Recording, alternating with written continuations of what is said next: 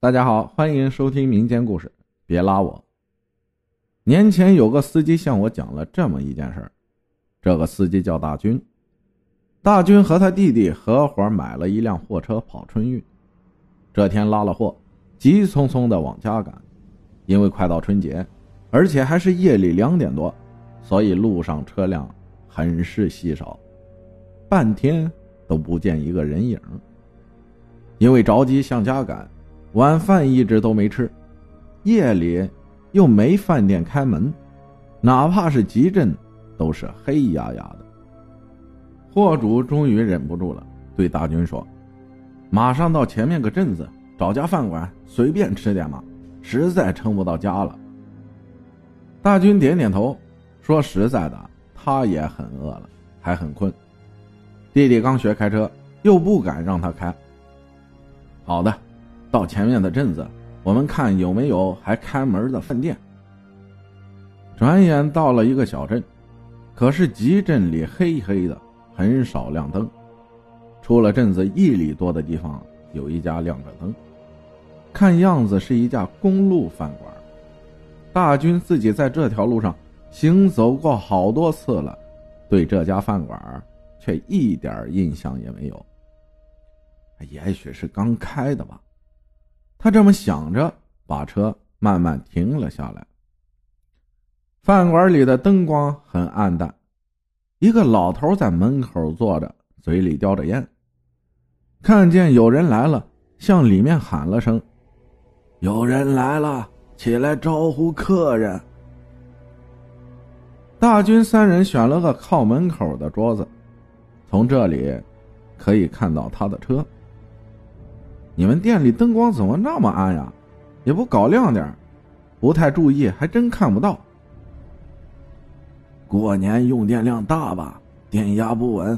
你们吃点啥呀？随便搞三四个菜吧。来三碗面，吃了要赶路了。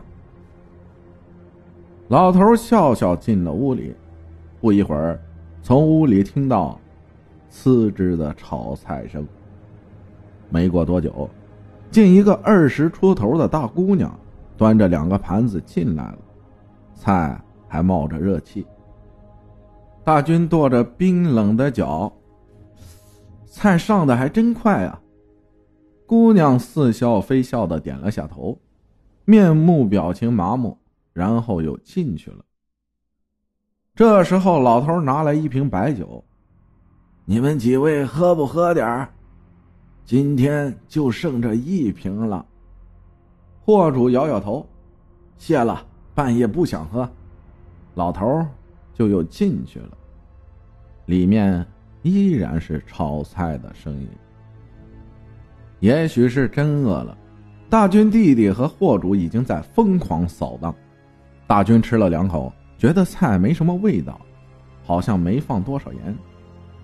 这时候他觉得桌子下面。有人在拉他的裤脚，他以为是弟弟，随口说：“干什么呀？别拉我裤子！”弟弟疑惑的看了看大军和货主，他们三个人，六只胳膊全在桌子上。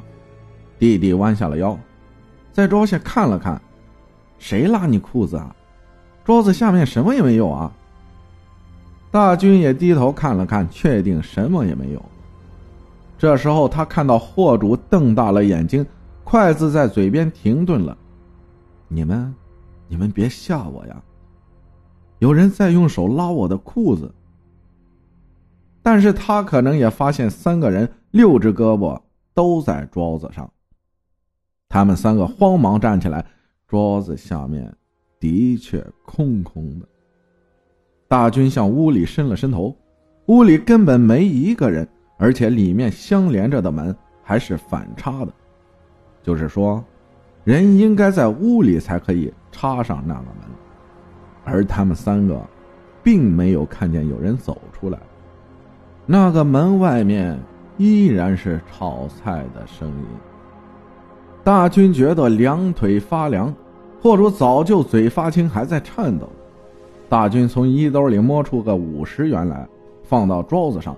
三个人飞似的跑上了车，狂奔了几十公里，三个人开始恢复理智，但是他们谁也没多说话，只是同时说：“我想吐。”停下车，三个人忍不住大吐起来，把胆汁都吐出来了。无需多问，他们三个都觉得有人在桌子下拉他们的裤子。大军说：“那是他这辈子经历的最可怕的一夜。”事隔几日，再从那条路上走的时候，却没见靠近小镇的那个饭馆。再然后呢？到现在为止，大军都没敢走过那条路，他情愿绕道，多跑几十公里。感谢大家的收听，我是阿浩，咱们下期再见。